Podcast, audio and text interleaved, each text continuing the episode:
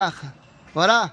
Ah, j'ai vu une vidéo hier qui m'a fait tellement de bien, tellement de bien. On a, j'imagine que vous l'avez vu, elle a tourné cette vidéo euh, du commandant de Givati, du commandant euh, qui souhaite Chag Sameach à ses hommes juste avant d'allumer la première bougie et il fait un discours très beau, très beau, extraordinaire où ils vont allumer la Hanoukia dans ce qu'on appelle Kikar Palestine, euh, le, rond-point Palestine, qui était le centre-ville de Gaza, là où nos ennemis euh, se sont moqués de nous, ont, abusé nos, nos otages, et on, rit de nous, on se sont réjouis des massacres de Simchat Torah.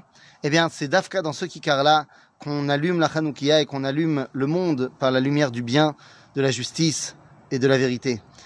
Donc c'est vraiment une vidéo magnifique. Et en fait, voilà, je voudrais réagir par rapport à notre fête de Hanouka. D'habitude, j'envoie une halakha euh, qui est de Ilchot Melachim ou Milchemotem, mais je me suis dit pendant Hanouka, on va deux secondes sortir de Ilchot Melachim, on reviendra après, mais pour parler de Hanouka particulièrement. Et on va essayer à chaque fois de se baser sur une halakha pour euh, aller plus loin.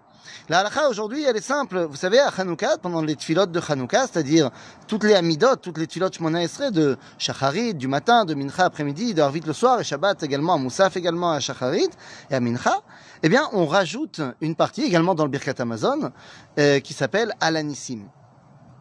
Alanissim, euh, qui rappelle les victoires contre les Grecs Mais quand on regarde le texte de Alanissim, eh bien, alors que le début est semblable à tout le monde, Alanissim, va la Purgan, va la Gvorot, va la Chouot, va la Nichamot, va la Milchamot, Shasita lavotenu, Baami Maem Basmanazé, eh bien, c'est là que tout change. Bimé Matityahu ben Yochanan Kohen Gadol Cheshmonei Uvanav. Alors on est à l'époque de Matityahu et ses enfants. Et là on nous dit que chez Amda Malchut Yavan Aresha'a, lorsque Malchut Yavan, la royauté de la Grèce, Aresha'a, lorsqu'ils se sont levés contre nous, eh bien, qu'est-ce qu'ils ont fait? L'ashkicham toratecha. Ça, c'est ce que disent les Ashkenazim, pour nous faire oublier la Torah. Mais les Sfaradim, eux, disent l'ashkicham mi toratecha. Ils rajoutent une lettre. Et ça change tout le sens, ou peut-être pas. L'ashkicham mi toratecha, ça veut dire qu'ils voulaient les faire oublier de ta Torah. Alors, essayons de comprendre deux secondes. Lorsqu'on dit que les Grecs voulaient nous faire oublier ta Torah, on parle évidemment pas de la Torah écrite. La Torah écrite a été traduite en grec. C'est le fameux Targum Ashivim, la Septante. Et donc ça, ils n'ont pas de problème. Ils l'ont mis dans la grande bibliothèque d'Alexandrie et tout va bien. Mais ils voulaient qu'on oublie ta Torah, c'est-à-dire la Torah orale, cette Torah qui est propre à Israël et qui se transmet de génération en génération. Eh bien ça, les Grecs n'étaient pas prêts à qu'on continue à avoir notre particularité de Ham Israël. En d'autres termes, quand ils te disent on veut qu'ils oublient ta Torah, Torah orale, eh bien ils veulent qu'on oublie comment on est. C'est-à-dire que la Torah écrite nous explique qui on est, nous explique qui est le peuple juif et comment Dieu se dévoile dans l'histoire. La Torah orale nous explique comment ce peuple juif se comporte. Quelles sont ses actions qui le différencient du reste du monde. Et c'est ça qu'ils voulaient nous faire oublier d'après la version ashkénaze. D'après la version séfarade, on dit la ashkicha mitoratecha. Ça veut dire quoi? Ils voulaient nous faire oublier de ta Torah. C'est-à-dire que la Torah, ils en veulent bien, mais ils veulent pas Israël. C'est-à-dire qu'ils veulent qu'on soit des Grecs, de confession israélite si tu veux, mais des Grecs. Et donc ils veulent nous faire oublier de ta Torah. On effacera le mot Israël de la Torah. Et on mettra, on remplacera par euh, cosmopolite. Mais si on y réfléchit bien, en fait, la version Ashkenaz et Séfarad, c'est la même. De dire qu'ils veulent nous faire oublier la particularité juive de la Torah, la Torah orale, ou de nous dire qu'ils veulent nous faire oublier de ta Torah, c'est-à-dire qu'ils veulent la Torah, mais ils veulent annuler le peuple d'Israël, en fait, c'est la même chose.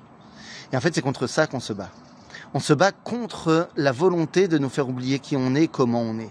De nous faire oublier notre identité et notre transmission lorsque on entend dans des séries euh, en Amérique, en France, même en Israël, qu'on peut entendre des genres euh, Halloweenuka, Chrismuka, euh, Noeluka.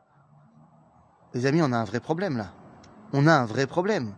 Lorsque on va voir des gens qui vont mettre euh, plein plein plein de cadeaux autour de la Hanoukia, comme si notre Hanoukia c'était devenu notre sapin de Noël.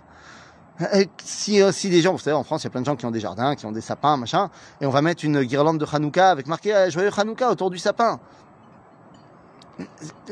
L'intention est bonne mais les actions ne sont pas bonnes. Faut pas faire ça, les amis. Faut pas essayer de ressembler au goïm. On a suffisamment de choses bien pour nous. Parce que n'oubliez pas que votre sapin décoré de banderoles de Hanouka, euh, au final, ce qui va rester, c'est le sapin. C'est pas la banderole de Hanouka. Alors les amis, notre combat de Hanouka, c'est de garder notre identité, de garder notre transmission, de savoir qui on est, comment on est et pour qui on est. Sameach à tout le monde.